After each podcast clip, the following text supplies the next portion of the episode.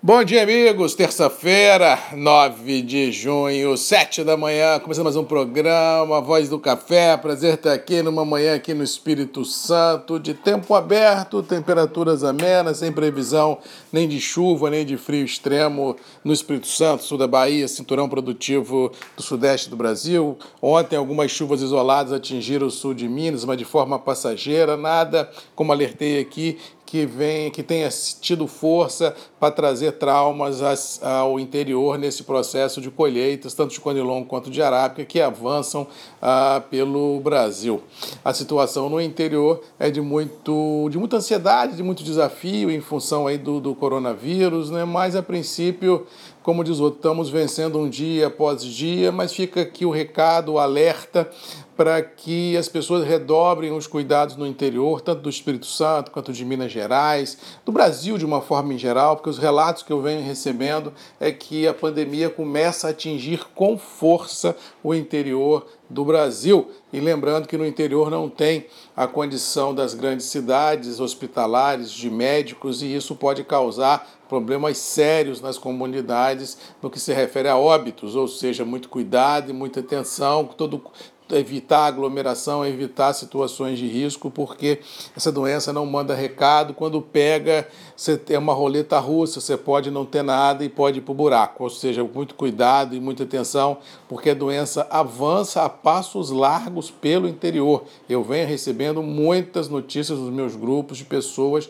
que até então duvidavam do coronavírus, estão realmente relatando assim: morreu meu vizinho, morreu meu parente, as coisas realmente estão ganhando contornos muito complexos. Cuidado e atenção, porque realmente a situação, como foi relatada lá atrás e continua valendo, não é para brincadeira, a doença é uma verdadeira roleta russa, ou seja, cuidado e atenção. Com relação aos mercados, a gente pode dividir o cenário em três. Em três é ótimo, né? mas se dividir em três. O cenário lá fora é positivo, economia ah, realmente trabalhando, todo mundo reabrindo os mercados, alguns países como, como a Nova Zelândia já suspendeu qualquer tipo de isolamento social, porque conseguiu controlar a doença. A Europa também já reabre bares e restaurantes, empresas, as coisas começam a voltar para o prumo. Nos Estados Unidos também, apesar do sempre presente medo de uma segunda onda da pandemia, mas a princípio por lá a curva foi achatada com muita força em função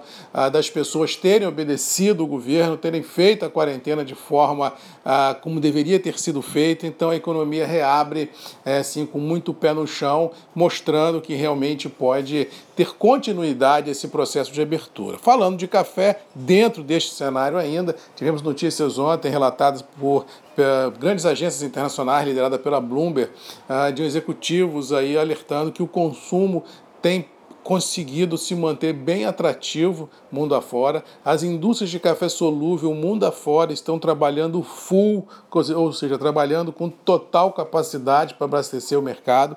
Os relatos que tenho do Brasil também dão conta disso. As indústrias solúveis brasileiras estão trabalhando full, com capacidade máxima para atender as demandas de mercado internacional. O consumo lá fora começa realmente a dar sinais de aquecimento, tanto a, a fora de casa como como dentro de casa, ou seja, está mantendo o crescimento dentro de casa dos 30%, e na rua as pessoas começam a realmente a dar um jeito e tomar café. Como alertei aqui, café é um produto secular e isso não se para de beber de uma hora para outra em função de isolamento social. Por isso, que, por isso que eu não acreditava, como continuo não acreditar, numa queda do consumo mundo afora em função da pandemia. Acho que o consumo é bom e ele vai sustentar os preços do café, pelo menos no âmbito internacional. A outra verdade é que o mercado brasileiro vem pegando ah, o gancho desse mercado internacional e vem demonstrando aí o mercado financeiro na nossa B3 batendo todo dia novas altas,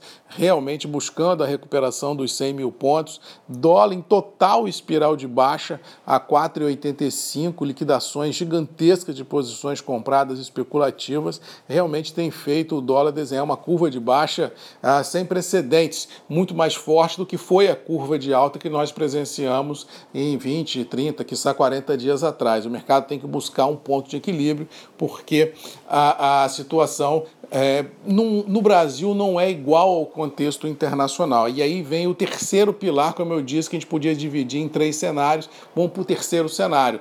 O terceiro cenário é que, apesar do mercado financeiro acompanhar ah, o desenrolar do mercado internacional, a gente vive no Brasil um completo descolamento do cenário internacional. A gente não pode comparar o Brasil com os Estados Unidos, a gente não pode comparar o Brasil com nenhum país da Europa, em função dos problemas que a gente enfrenta aqui, em função da desigualdade social gigantesca que nós temos no Brasil, um país continental, e o, o, o a alta temperatura política que nós vivemos em Brasília entre os poderes, ou seja, o o que nós vivemos no Brasil hoje, assim, é muito complicado de ser analisado, porque a gente tem um problema da pandemia, tem um problema do desemprego, tem um problema de liquidez e tem um problema político interno muito grande e que realmente a gente não sabe para onde vai. Ou seja, nós temos que pegar o otimismo internacional e pôr para dentro, Claro que temos, temos que derrubar o dólar, com certeza, temos que subir bolsa, com certeza.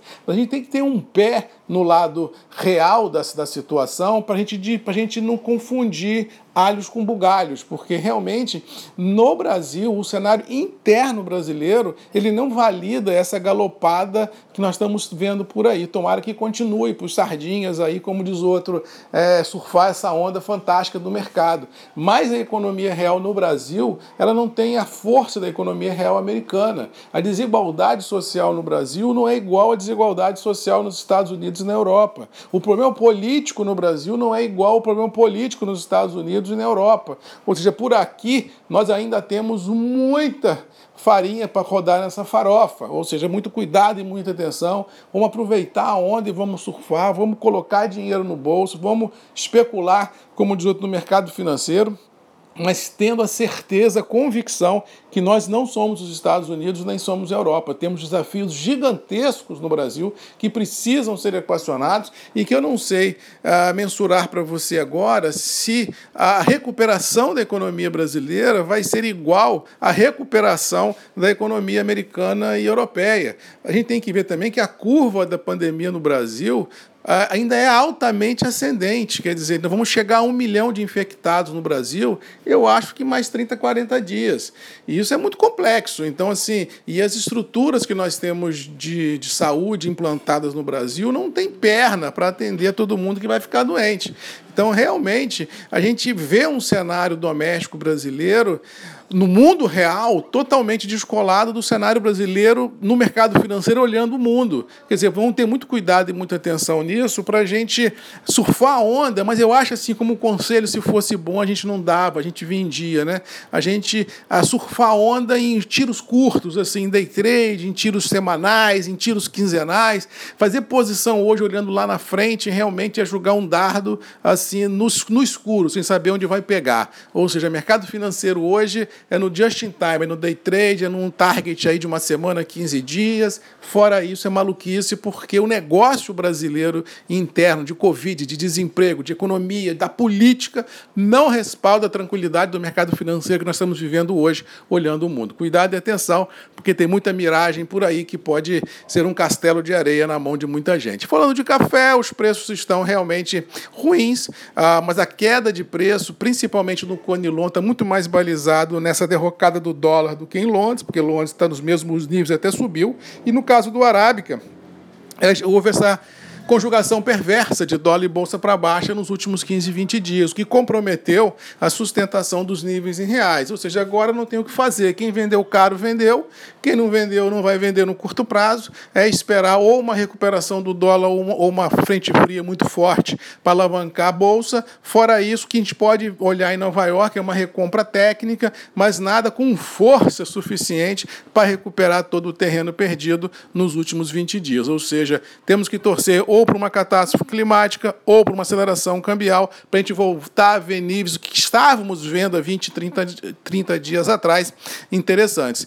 Aí fica o recado, fica a lição mais uma vez. Quem aproveitou o gancho e vendeu, tá bonito na fita. Quem não aproveitou o gancho e não vendeu, tem que esperar agora uma outra janela de oportunidade para travar as operações no presente e no futurão. É isso, gente, que faz o produtor ter noites tranquilas, é travar as operações, não querer ser mais sabido que o mercado. Olhou, o preço tá bom, vende, põe dinheiro no bolso, dilui risco, para poder, quando o preço estiver ruim como está agora, falar, gente, eu vou pescar, vou acabar de fazer minha colheita e daqui a 30, 40 dias a gente conversa. É isso, diluir risco, criar fluxo financeiro é que faz com que o negócio tenha saúde para enfrentar momentos adversos. No mais, vamos ficando por aqui, desejando a todos aí uma boa terça-feira, que Deus nos abençoe que a gente possa, com certeza, unidos, vencer os desafios diários e, com certeza, mudar o Brasil, mudar o rumo dessa história, desse negócio verde e amarelo, chamado agro, chamado café, chamado Brasil, chamado vida. Beijo no coração de todos, se cuidem, pelo amor de Deus. E temos encontro marcado amanhã, às sete da manhã, comigo, Grupos e Redes MM,